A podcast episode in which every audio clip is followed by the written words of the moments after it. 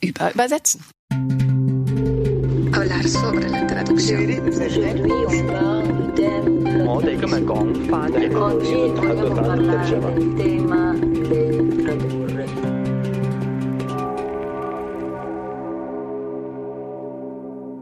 Herzlich willkommen zur 41. Folge von Über Übersetzen. Ja, ich habe mich gefreut, dass euch der Podcast zum journalistischen Übersetzen bei der Online-Zeitung Decoder gefallen hat. Aber ich habe das Gefühl, eine Stimme von einer Übersetzerin ist noch gar nicht ganz ausreichend, um die ganze Komplexität zu erfassen. Und Deswegen haben wir uns gedacht, wir betrachten es nochmal aus einer anderen Perspektive, nämlich aus der Perspektive eines Redakteurs, der selbst übersetzt auch. Und ich freue mich sehr, dass Dr. Jakob Pfarrer mich eingeladen hat, in die Taz zu kommen und uns ein bisschen aus seinem Berufsalltag bei Le Monde Diplomatique erzählt, die ja auch sehr viel mit Übersetzen zu tun hat und Jakob Fahrer ist seit 2010 Redakteur und Autor bei der deutschen Ausgabe von Le Monde Diplomatique. Vorher hat er als Associate Fellow der Deutschen Gesellschaft für Auswärtige Politik gearbeitet und als wissenschaftlicher Mitarbeiter bei der Stiftung Wissenschaft Politik in Berlin, vor allem mit dem Schwerpunkt Algerien und arabische Welt. Er hat Soziologie und Politikwissenschaft studiert seine Doktorarbeit 2013 über das EU-algerische Assoziationsabkommen geschrieben und ich bin Yvonne Griesel, Übersetzerin, Autorin und darauf spezialisiert, fremdsprachige Inszenierungen bei internationalen Theaterfestivals zu übertragen.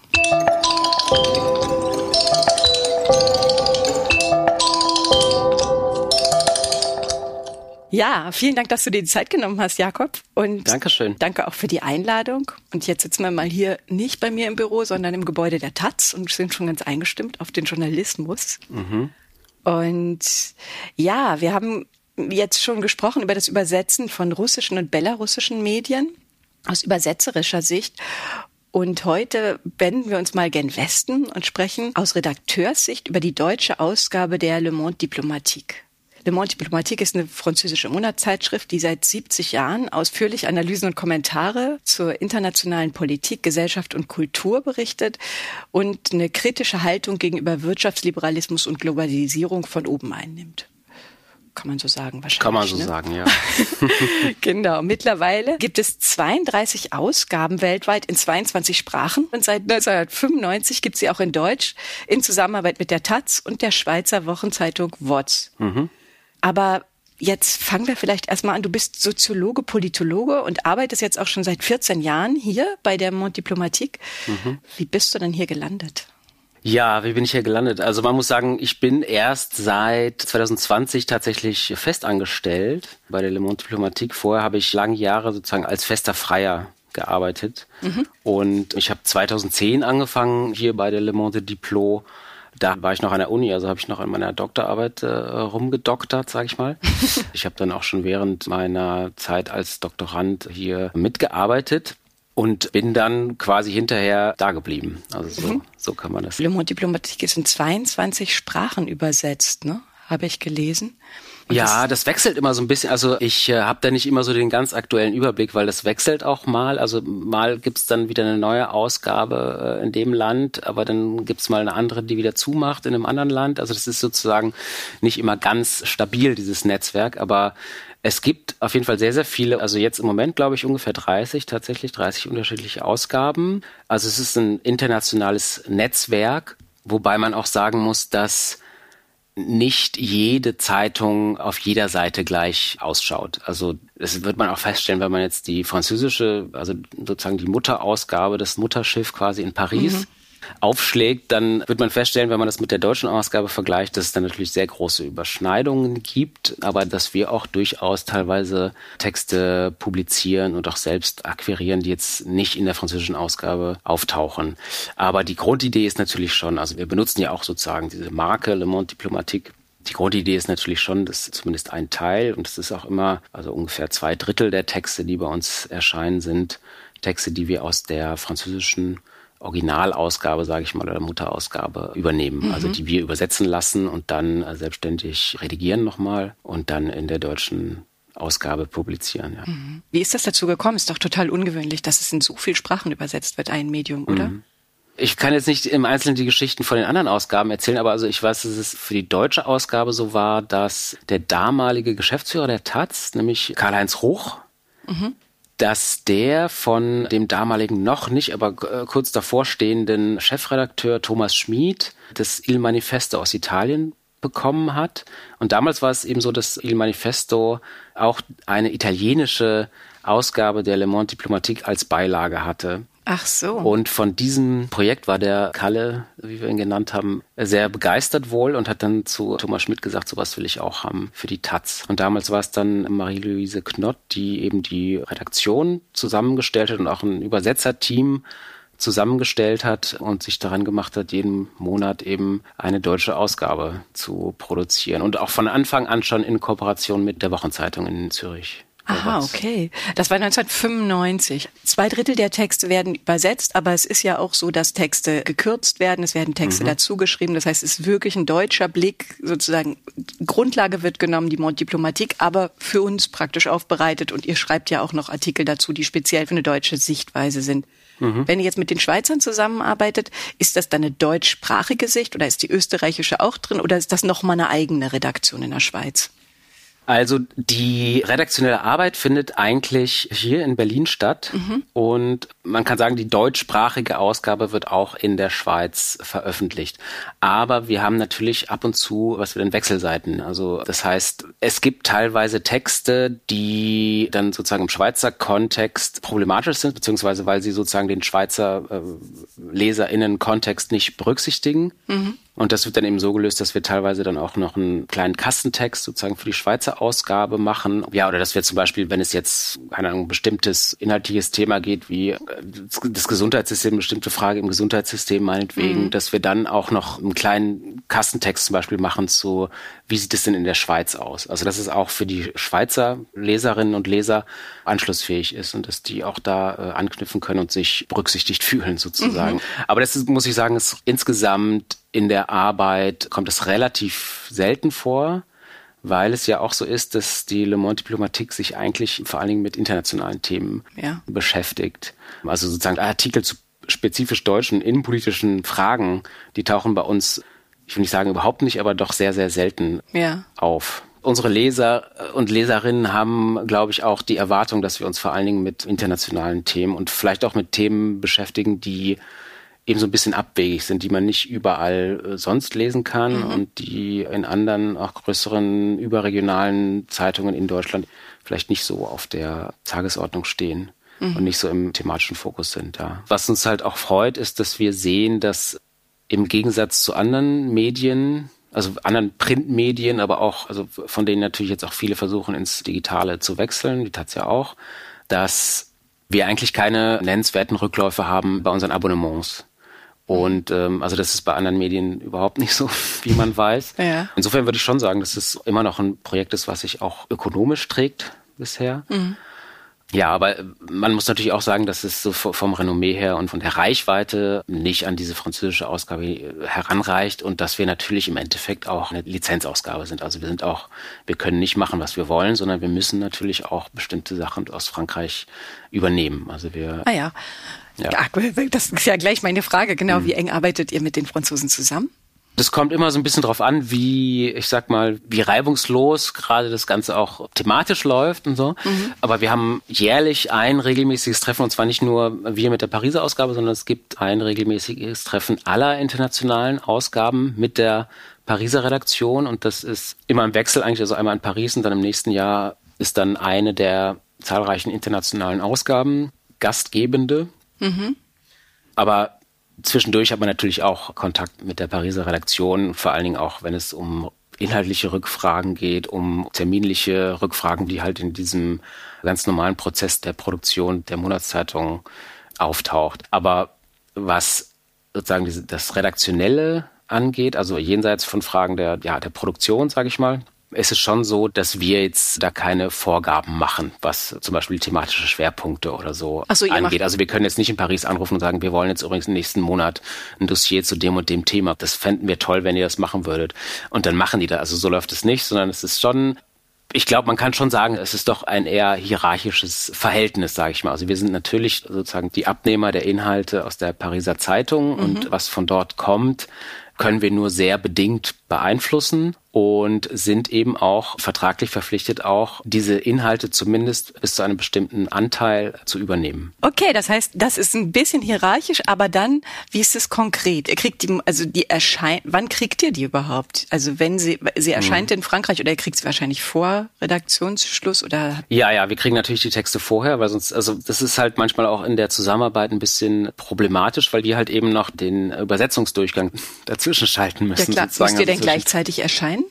Ja, das ist so, dass die französische Ausgabe immer Monatsanfang erscheint und wir erscheinen eben immer am zweiten Donnerstag des Monats. Ah, okay, ihr habt zwei Wochen Zeit für diesen Übersetzungsprozess. Ja, das kommt halt eben drauf an, wie, also wenn der erste des Monats ein Donnerstag ist, dann erscheinen wir sehr früh. Ja. Und deswegen, also für uns ist sozusagen, wie stressig die Produktion wird, hängt immer so ein bisschen davon ab, wie früh der zweite Donnerstag im Monat liegt. Also das ist ja. Weil, ja. weil sozusagen diese Terminverschiebung eben in der französischen Ausgabe, die gibt es dort nicht. Die haben mhm. immer sozusagen den Monatsanfang und dementsprechend bekommen wir dann teilweise eben die Texte später oder früher. Manchmal, wenn es ein sehr früher Erscheinungstermin ist, dann haben wir eben entsprechend weniger Zeit, ja, um die Inhalte auch äh, übersetzen zu lassen und mhm. dann noch die entsprechenden Redaktionsdurchgänge zu machen. Und wie kann man sich das dann vorstellen? Also ihr müsst ja dann jede nationale Redaktion kürzt ja dann diese Ausgabe. Ihr lasst ja nur 70 Prozent erscheinen, ungefähr ja. von den Originaltexten. Ja, ne? ja. Das heißt, wer entscheidet denn die 30, die rausfallen und müsst ihr das absprechen mit den Franzosen? Also wir haben hier bei uns in der Redaktion eine, ja, man kann sagen, quasi so ein changierendes Chef vom Dienst oder Chefinnen vom Dienst System. Das heißt, ich und zwei andere Kolleginnen, wir teilen uns die ich sag mal, die, die, ja, die redaktionelle Verantwortung für, also jeweils drei Ausgaben im Jahr werden von mir, beziehungsweise einer meiner beiden Kolleginnen betreut. Nee, vier. Drei mal vier sind zwölf, genau. Nicht drei. Und wir, also der oder diejenige entscheidet dann letztendlich, ob ein Text in die Zeitung kommt oder nicht. Aber das ist natürlich nicht so, also wir sprechen da natürlich durchaus miteinander drüber und lassen die Texte auch, also wenn jetzt Texte aus Paris eintrudeln, dann äh, liest man den natürlich erstmal als, als verantwortlicher Redakteur. Aber wenn man sich unsicher ist oder vielleicht auch irgendwie in dem Fachbereich oder dem Themengebiet jetzt nicht oder weniger firm ist als die Kolleginnen, dann ist es natürlich so, dass wir uns auch gegenseitig die Texte zuschicken und uns die Meinung von den Kolleginnen holen, um mhm. dann den Text besser einschätzen zu können. Und ihr seid alle zweisprachig hier? Ja. Ja, klar. Mhm. Also wir arbeiten natürlich sehr viel mit diesen französischen Originaltexten und wir übersetzen nicht alle. Also wir haben. Also selbst, meinst genau, du jetzt? Ja, genau, genau. Ja. Aber man muss natürlich auch, wenn man dann, also bei uns ist es so, wir bekommen den Text, den Originaltext aus Paris. Dann ist erstmal also sozusagen die grobe Lektüre und man muss dann erstmal entscheiden, will man den Text in der deutschen Ausgabe veröffentlichen.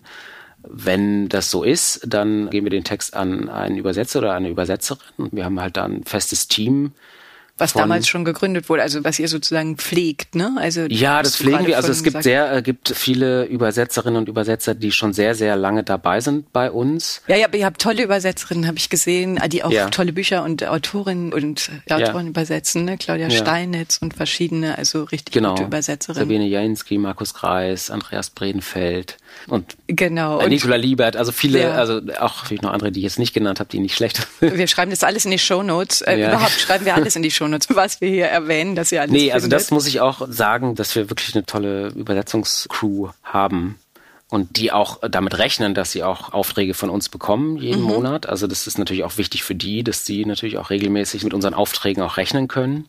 Und sich frei halten, ja. Genau, und sich auch dementsprechend frei mhm. halten, weil das ist bei uns dann eben manchmal auch relativ kurzfristig. Also habe ich eben auch schon gesagt, wenn jetzt die Zeitung relativ äh, früh erscheint, dass Donnerstag. wir dann, ja, dass wir dann eben relativ zügig dann auch die Übersetzung brauchen. Was heißt das relativ zügig? Weil das war auch unser Thema beim Decoder, da war es ganz ja. stressig.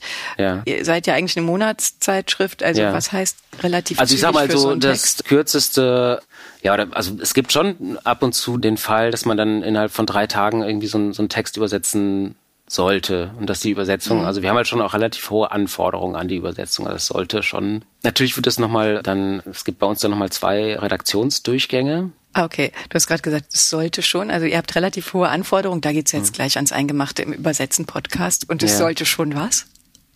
Es sollte schon eine sehr gute Übersetzung sein. Also Mit gut recherchiert. Ja, das ist natürlich auch eine Frage, also die für mich auch immer wieder auch bei meinen eigenen Übersetzungen auftaucht. Wo quasi hört das Übersetzen auf und wo fängt die Redaktion an? Ne? Also das ist eigentlich bei jeder Übersetzung oder vielleicht im Speziellen auch bei journalistischen Übersetzungen eigentlich, dass es sehr normal ist, dass man sozusagen beim Übersetzen immer einen bestimmten Rechercheanteil auch hat, weil man Sachen vielleicht überprüfen muss oder nochmal nachschauen mhm. muss, um den Kontext zu verstehen, um diese spezielle Textpassage dann auch wirklich gut übersetzen zu können. Und beim Übersetzen fällt dann natürlich manchmal auch auf, dass vielleicht im Originaltext die ein oder andere Ungenauigkeit steckt. So. Ja, das ist ja immer, und das, der, der genaueste genau. Leser ist immer die Übersetzerin. Ja, genau. Ne? Und das ist natürlich die, also wir haben mit unseren Übersetzerinnen und Übersetzern eigentlich den Deal, so dass sie uns dann eben auf diese Sachen aufmerksam machen, auf die sie stoßen bei ihren eigenen Recherchen, die sie machen zur Übersetzung, dass sie aber erstmal den Text so übersetzen, wie er da steht und dass sozusagen inhaltliche Änderungen dass das eigentlich dann im Redigat passieren soll. Das kurze sei, mhm. du kriegst die Übersetzung und dann geht die in die Redaktion in zwei Durchläufe, meintest du. Also zwei genau, RedakteurInnen ja. mhm. arbeiten damit dann nochmal separat. Ja. Also es geht bei uns, wir haben zwei Redaktionsdurchläufe, Durchgänge. Und beim ersten Redaktionsdurchgang geht es ja einfach darum, den, den Text einfach schön zu machen, also sozusagen auch sprachlich nochmal zu bearbeiten. Und auch schon so ein bisschen so ähm, Richtung gute Länge für das vorgesehene Layout-Format zu finden. Ah, und, okay, ähm, also zu kürzen auch. Genau, auch ganz, zu kürzen. Ganz auch. normale Redaktionsarbeit ja, ist genau, das ja dann. Ja. Mhm. Und im zweiten Durchgang geht es dann, das passiert dann sozusagen im Redaktionssystem. Also wir arbeiten ja hier mit dem Redaktionssystem der Taz und da geht es dann vor allen Dingen darum, den Text wirklich auf Zeile zu bringen. Das macht ihr dann. Das machen Das müssen wir, die UbersetzerInnen nicht machen. Nein, nein. Mhm. Also die Übersetzerinnen und Übersetzer, die machen eben die Übersetzung. Und der Text, es ist ja auch oft so, dass ein Text, der jetzt, weiß ich nicht, im Französischen 16.000 Anschläge hat, im Deutschen durchaus länger wird. Ja, also der, der, hat dann schnell mal irgendwie 19.000 mhm. oder so. Es sind natürlich dann noch Layout-Fragen. Unsere Layout-Seite hat zum Beispiel auch, also wenn man einen ganz klassischen Einseiter bei uns nimmt, ohne dass da noch eine Anzeige drauf ist oder so, hat der einfach auch aufgrund des Layouts weniger Textplatz als in der französischen Ausgabe. Mhm. Das heißt, wir müssen eigentlich immer kürzen. also ihr müsst sowieso schon kürzen wegen der Anzeigen und dann nochmal genau. kürzen wegen der Ja, wir müssen äh, erstmal schon übersetzen. Wegen des Sprachenpaars einfach. Ja, genau, weil sozusagen ja. die, die deutschen Übersetzungen normalerweise länger werden und weil wir zusätzlich zusätzlich auch noch weniger Zeichenplatz haben sozusagen auf der Seite als die Franzosen. Und kriegen die UbersetzerInnen das nochmal zurück? Nein. Auch nicht, wie Nein. beim Decoder. Ja. Unfassbar. Sehr spannend. Das ist echt interessant. Ich habe schon die ganze Zeit rumgelesen über journalistische Übersetzen. Gibt so wenig, was es ausmacht. Es ja. ist alles so ein bisschen flu. Aber das ist, glaube ich, jetzt wirklich schon mal etwas. Das ist ja. bei mir im Theater übrigens auch so. Es gibt bestimmte Prozesse im Übersetzen. Das geht dann nicht mehr. Die können nicht ins Redaktionssystem gucken nochmal und nochmal ja. drüber gehen. Das ja. würde zeitlich nicht gehen. Ja. Genau, das ist auch eine zeitliche und eben auch eine logistische Sache, weil dann die müssten dann ja eigentlich auch Zugang zum Redaktionssystem haben und sind aber keine Taz-Angestellten. Also das ist. Das geht einfach nicht. Das ist problematisch, ja. Und das ist in Ordnung? Also für die UbersetzerInnen ist es in Ordnung? Habt ihr da einen guten ja. Kontakt und da ist jetzt keiner, der sagt, ich finde es nicht gut, wenn meine Texte so stark bearbeitet werden? Nö, das Problem haben wir eigentlich nicht. Mhm. Also Nee, kann man nicht. Wie sagen. arbeitet ihr überhaupt mit den ÜbersetzerInnen? Also wenn du jetzt einen Text kriegst, weißt du schon, wem du was gibst? Äh, geht es nach Textsorte ja, oder? Ja, ja, doch durchaus. Also man hat so, klar, man hat irgendwie äh, Leute, die also im journalistischen Übersetzen ist es ja auch wirklich, man hat ja ganz unterschiedliche Textformen, sage ich mal. Ne? Ja. Oder ja, also äh, von der langen und erzählerischen Reportage über den sozusagen harten analytischen, geopolitischen Text, also das ist sozusagen der, der, der Klassiker in Le Monde Diplomatique, also eine, ja, faktisch unterfütterte Analyse ja. der Hintergründe von oft eben auch geopolitischen Zusammenhängen, ja. wo man dann relativ wenig ja, vergleichsweise wenig Zitate hat oder, oder gesprochene Sprache sozusagen im Text im Vergleich zu einer Reportage. Ja. Obwohl es auch Reportagen durchaus gibt, die aber auch immer auch einen relativ starken analytischen Anteil haben in, in Le Monde Diplomatique. Aber es gibt dann auch ein Meinungsessay zum Beispiel. Ja. Also da gibt es ganz unterschiedliche Textformen, die bei uns in der Zeitung auftauchen. Und dementsprechend, also das ist, würde ich mal sozusagen die Form des Textes mhm. ist so auch, entscheidet mit darüber, wem man jetzt diesen Text äh, zum Übersetzen gibt. Aber vielleicht noch wichtiger als das ist für mich immer so ein bisschen die, ja, das inhaltliche Gebiet. Ne? Also äh, ob es um eine bestimmte Region geht, um ein bestimmtes Land oder eben auch ein bestimmtes Querschnittsthema, also Ökonomie oder Ökologie oder Klimawandel oder also je nachdem, was es da, da haben wir eben auch in unserem Übersetzerinnen-Team Leute, die mit bestimmten Themen besser können und mit anderen äh, schlechter. Also das hat man schon so ein bisschen im Kopf. Mhm. Also themenspezifisch und länderspezifisch spezialisiert einfach genau, mit den Jahren, ja. wenn die ja mhm. auch schon so lange für euch arbeiten. Ja, ja. Das macht ja auch Sinn. Und wie ist das, wenn man dann auf solche Ungenauigkeiten im Originaltext stößt? Mhm. Spiegelt man das zurück an die Pariser Redaktion? Weil weil das sind ja, ja dann Fehler, die in ja. der französischen Ausgabe ja. schon drin wären, ja auch, oder? Ja, wenn man Glück hat, ist es noch vor Redaktionsschluss in, in Paris und dann können die das auch noch, wenn so, so sie es denn tun, auch noch korrigieren. Aber es kommt natürlich auch durchaus vor, dass man ähm, da kommuniziert, hier schaut doch mal nochmal drauf, da ist eine Ungenauigkeit an der und der Stelle. Das ist unserer Meinung nach, kann man das nicht so stehen lassen. Und ja, dann ändern die das entweder oder es ist eben zu spät. Und das steht dann eben in der in der Zeitung. Ja, genau. Wie es in jeder Zeitung immer wieder vorkommt, dass auch mal ein sachlicher Fehler reinrutscht. So. Ja. Das ist natürlich unglücklich, aber das kann man natürlich nie ganz, ganz verhindern, ja. Gibt es so, wenn man jetzt gerade so übersetzt, so geopolitisch und so, gibt es da so Fälle, wo ihr einfach Ergänzungen machen müsst mit Fußnoten, wie man zum Beispiel für eine französische Leserinnenschaft das nicht machen müsste? Macht ihr Ergänzungen wie Endnoten oder Fußnoten, um das zugänglicher zu machen oder ist es eher unüblich? Doch, das machen wir auf jeden Fall. Also wir machen auch, zum Beispiel ergänzen wir auch teilweise Fußnoten oder Verweise. Also das ist ja auch was Besonderes an der Le Monde Diplomatique. Also das ist eigentlich eine Zeitung, ist also von einer Monatszeitung, aber auf einem Zeitungspapier. Also es ist kein Magazinformat oder so. Mhm. Und also Spezielles an unseren Texten sind auch schon, muss man sagen, diese Fußnoten. Also es gibt einen Fußnotenapparat mhm. sozusagen am Ende. Und da ergänzen wir durchaus auch zum Beispiel Verweise auf Texte, die bei uns in der Zeitung erschienen sind, die auf unserer Akquise dann beruhen und die nie in der französischen Ausgabe aufgetaucht sind. Dementsprechend die Franzosen auch gar keinen Verweis machen konnten, sozusagen. Ah, okay. Und also sowas passiert zum Beispiel, aber natürlich auch ergänzende. Es ist auch eine, zum Beispiel eine, eine Kürzungsform, ne? also dass man jetzt einen Absatz, der nochmal sozusagen einen bestimmten, weiß nicht, zum Beispiel ein bestimmtes Gremium vorstellt, inhaltlich, wer daran teilhat und so, dass man das einfach in die Fußnote schreibt, Mitglieder sind so und so. Also das, mhm. das ist auch eine, eine, Form des Kürzens, kann das Um wieder ins Layout zu kommen. Ja, genau, um wieder ja. die richtige Zeichenzahl zu haben. Und gibt es die Fußnoten auch in der französischen Originalausgabe? Ja. Aber ihr übersetzt auch die französischen Fußnoten und ergänzt noch deutsche oder nehmt französische weg, die so unwichtig genau. sind? Genau, ja. Oder die auch vor allen Dingen dann wichtig sind vielleicht für den französischen Kontext. Oder ich meine, also das geht ja auch viel um Quellenangaben. Also wir haben auch viele einfach Zitate, wo die Quellen nachgewiesen werden über die Fußnoten. Mhm. Und teilweise ist es natürlich auch so, dass man da bestimmte Quellen vielleicht ersetzt beziehungsweise eine andere Quelle nennt, die für die deutsche Leserin oder den deutschen Leser zugänglicher sind. Also die deutsche Weil, Übersetzung von Bourdieu zum Beispiel oder zum Beispiel, so, ja, also, sowas. Man, äh, genau, sowas ist natürlich ganz klar. Also dass man, wenn es eine deutsche Übersetzung gibt einer Quelle, auch bei Belletristik zum Beispiel, ja. dann nimmt man natürlich immer die deutsche Übersetzung, so sie denn existiert. Und das ist aber auch nicht Übersetzerinnenarbeit, sondern das macht alles die Redaktion dann. Oder arbeitet ihr da schon zusammen? Ich, ich kann mir vorstellen, wenn die schon 20 Jahre für euch arbeiten, dass man ja auch schon ein bisschen weiß als Übersetzerin, ja. das ist mein doch, das äh, kommt auch ein bisschen auf den, also das ist jetzt nicht bei uns total feste Regel. Mhm. Also das, wir akzeptieren das auch, wenn sie da die französischen Verweise anführen, in den Fußnoten beispielsweise. Aber es gibt auch Übersetzerinnen oder Übersetzer, die diese Arbeit gleich mitmachen. Ah. Das ist also richtig schöne kulturelle Übersetzung in allen Facetten. Hört sich gut ja. an. Ja. Und wann ist der Punkt, wo du selbst übersetzt oder ihr selbst übersetzt? Also heißt, ihr habt erst kriegt ihr die Texte, dann habt ihr euer mhm. Superteam, dann teilst du aus und wann kommt ihr selbst ins Spiel? Also bei uns aus der Redaktion bin ich eigentlich der Einzige, der wirklich regelmäßig übersetzt, sage ich mal. Mhm. Also ich habe auch eine Kollegin, die auch mal ab und zu übersetzt, aber weniger regelmäßig, würde ich sagen. Und bei mir ist es vor allen Dingen dass ich das mache, wenn es Texte sind, die thematisch in mein Gebiet fallen sozusagen. Also im weitesten Sinne, sage ich jetzt mal, nah, nah und Mittlerer Osten, arabische Welt sozusagen. Und vor allen Dingen eben Analysen.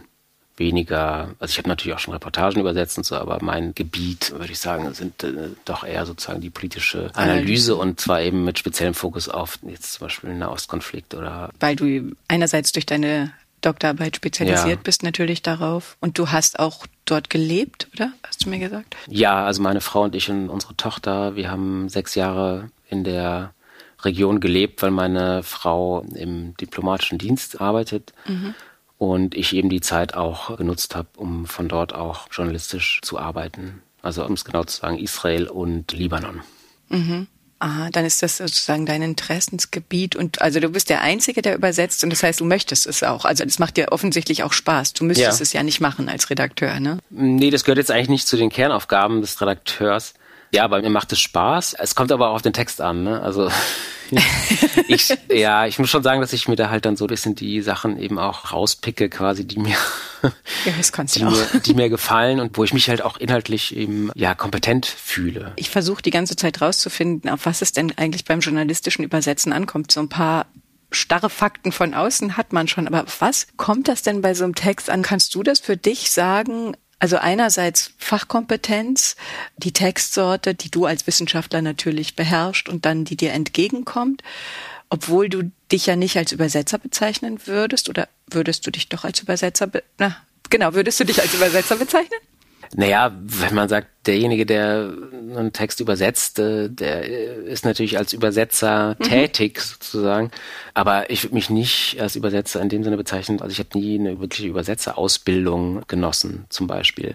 Und für mich ist es jetzt auch nochmal ein ganz anderes Ding, ja, Belletristik zum Beispiel zu übersetzen. Mhm. Weil ich glaube, da, also ich meine, diese, diese, also Journalismus, da geht's ja doch letztendlich vor allen Dingen darum, bestimmte Informationen zu transportieren. Und natürlich hat man Textformen wie die Reportage oder so, wo es auch um Stimmungen, um Gefühle und so äh, geht. Aber ich würde jetzt mal behaupten, dass das insgesamt eine weniger wichtige Rolle spielt als beim literarischen Übersetzen. Mhm. Also das ist doch, dass man schon relativ gut sagen kann, es geht da um bestimmte Inhalte, Informationen, Fakten, die transportiert werden in Texten. Ihr seid ja an so einer Schnittstelle hier, habe ich so das Gefühl, wenn ich eure Texte lese, zwischen Wissenschaft und Journalismus. Ne? Ja. Eigentlich ist Wissenschaftsjournalismus ein bisschen die Texte, oder kann man das so nicht sagen? Ja, ich würde schon sagen, dass es bei vielen Texten so um eine Grenze zwischen, oder die sich so ein bisschen an der Grenze bewegen zwischen Journalismus und Wissenschaft.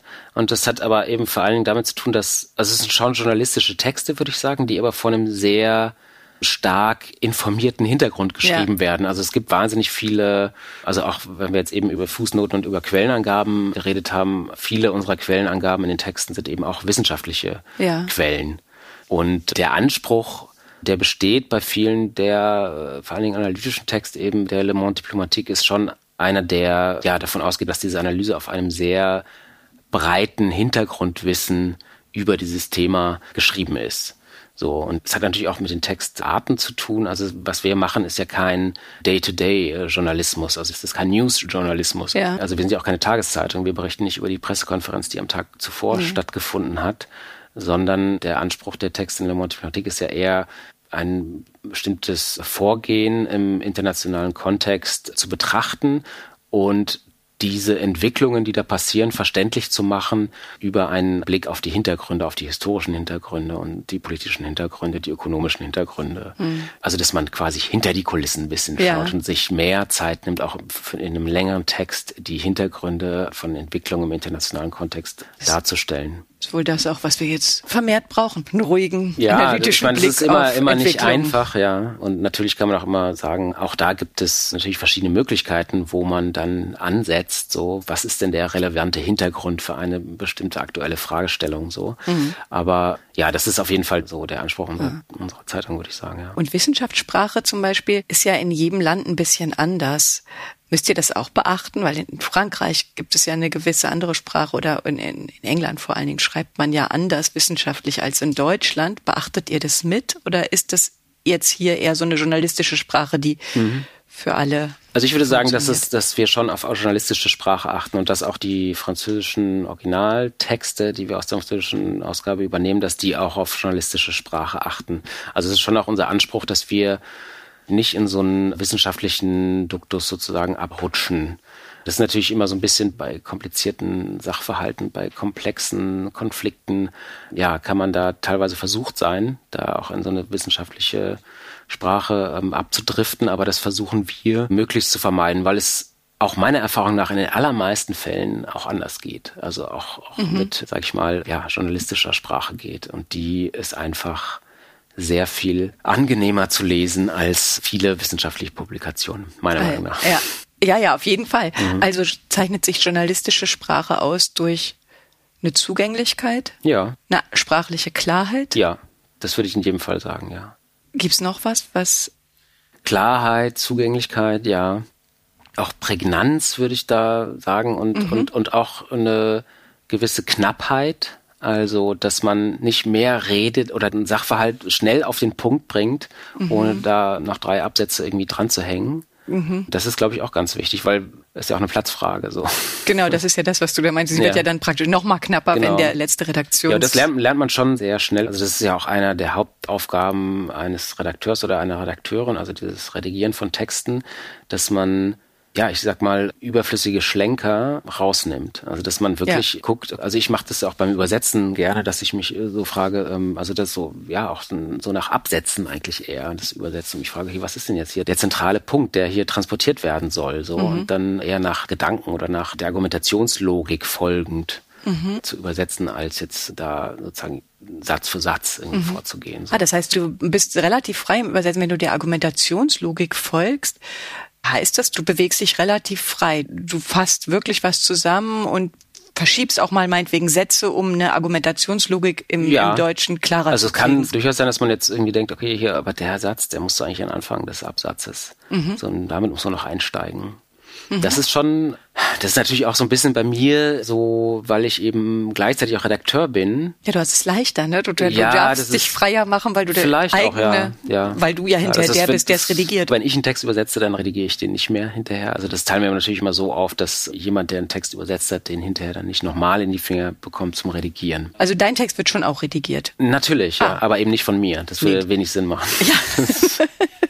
bei mir ist es halt eben irgendwie oft halt so eine, so eine Zwischenform, dass ich dann eben ja auch sozusagen schon der Blick des Redakteurs da schon so ein bisschen mit reinspielt, schon beim Übersetzen und dann da vielleicht schon ein paar Sachen verschoben werden. Mhm. Ja. Dann ist es nämlich so, weil deswegen habe ich dich gerade so blöd gefragt, ob du dich als Übersetzer bezeichnest. Ich habe diese spärliche wissenschaftliche Literatur durchgeguckt, die ich auch in die Shownotes stelle, aber da gibt es eigentlich echt wenig.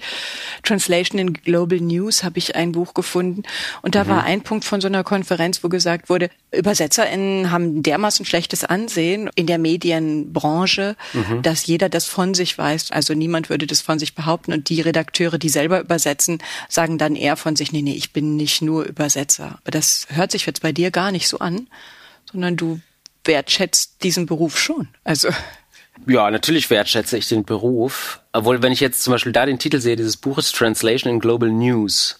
Ne? Also News ist für mich auch nochmal was anderes als jetzt zum Beispiel die Texte, die hm. in Le Monde Diplomatique erscheinen. Ja. Ne? Also News ja, ja, ist wirklich sozusagen ja, also einfach äh, Fakten transportieren. A hat äh, gestern in der Pressekonferenz gesagt, dass das und das. Ja, ich weiß nicht, ob man dafür wirklich sozusagen ausgebildeter Übersetzer oder Übersetzerin sein muss. Und es sind ja auch viele, also ganz viele dieser dieser News-Geschichten. Es ist ja, wird ja jetzt schon von AI übersetzt. Also weiß nicht, Pressemitteilung oder auch die Meldung der Presseagenturen Mhm. Da bin ich, ich weiß, ich kann das jetzt nicht im Einzelnen sagen, aber da bin Werden ich mir sehr sicher, dass, dass viele äh, da schon mit KI automatisierten arbeiten. Mhm. Übersetzungen mhm. arbeiten. Und das wird natürlich immer weiter zunehmen. Aber ich glaube auch, dass wir noch lange nicht an dem Punkt sind, dass wirklich auch komplexe Texte von künstlicher Intelligenz eben in der gleichen Qualität übersetzt werden können, wie es ein nee. guter Übersetzer oder eine gute Übersetzerin machen kann. Nee, das spielt bei euch wahrscheinlich auch keine Rolle. Ich deswegen, ich werde noch mit einem Informatiker sprechen über KI, weil ich das so, äh, das ist so ein großes Thema und so ein weites ja. Feld und wir müssen ja Hand in Hand arbeiten mit denen tun wir ja auch schon. Ja, ja. Aber wenn man dann hört, wie die Prozesse ablaufen, jetzt bei euch zum Beispiel, dann weiß man auch gleich, ja, das kann man natürlich nicht leisten. Das, mhm. das wird sie nicht leisten können in dieser Tiefe, in dieser kulturellen Komplexität, dass man sozusagen Textsorte gewichtet, Wissenschaftssprache gewichtet, Fußnoten mhm. überarbeitet und rausredigiert. Ich habe noch eine Sache vergessen, nämlich, dass ihr ja selber Texte auch noch hinzufügt. Was sind das für Texte oder wie entstehen die? Meinst du jetzt sozusagen die Texte, die in der deutschen Bibliothek mhm. erscheinen, die nicht in der mhm, Pariser genau. Ausgabe erscheinen? Ja.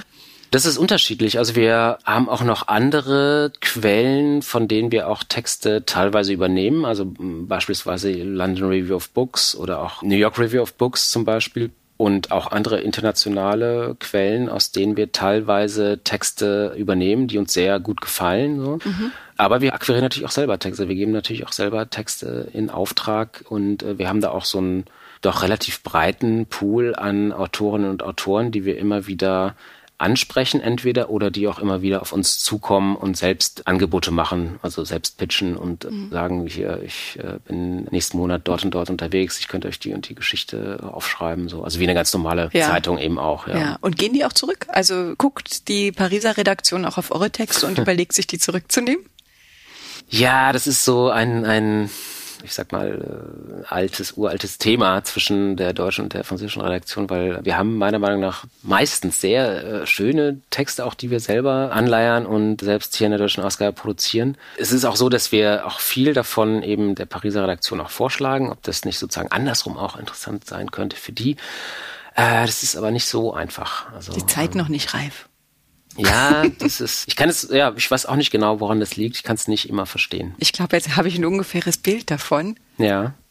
Und wir sind vielleicht im journalistischen Übersetzen wieder ein Stückchen näher gekommen, aber so ganz, äh, es gibt ja eben auch noch diese Unterschiede. Ihr seid nicht so ein ganz klassisches Medium, ihr seid eine Monatszeitschrift, mhm, deswegen gibt ja. es mehr Zeit, aber trotzdem gibt es den zeitlichen ja. Faktor. Ja. Nee, das muss man ganz klar sagen. Also die Le Monde Politique und die Produktion der Zeitung, äh, also weil wir eben eine Monatszeitung sind, wenn man das vergleicht mit dem tagesaktuellen Stress, den wir ja auch hier jeden Tag in der Taz mitbekommen, dann haben wir schon, äh, können das ruhiger angehen lassen und haben einfach mehr Zeit, um also also ja, uns einfach Zeit zu nehmen für die Texte und da auch wirklich das in jeder Kleinigkeit, in jeder, in jedem Detail sozusagen abzuklopfen. Und das ist aber eben auch was sehr Schönes, finde ich. Also sehr schön, das sieht man auch in den Texten und das liest man auch sehr, sehr gerne ja. und es macht mhm. auch richtig Spaß zu lesen.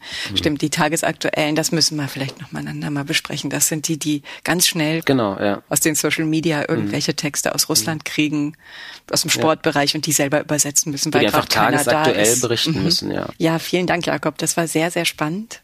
Ja, danke dir. Und dann macht euch mal auf, kauft euch mal Le Monde Diplomatique, guckt mal, was da drin steht. Ja. Viel Spaß beim Lesen. Wir freuen uns über jeden neuen Abonnenten und über jede neue Abonnentin natürlich. Ja, okay. Tschüss, macht's gut, bis zum nächsten Mal. Wij willen vertalen. Wij willen tolken. Reden wir и, por supuesto, hablar de la traducción.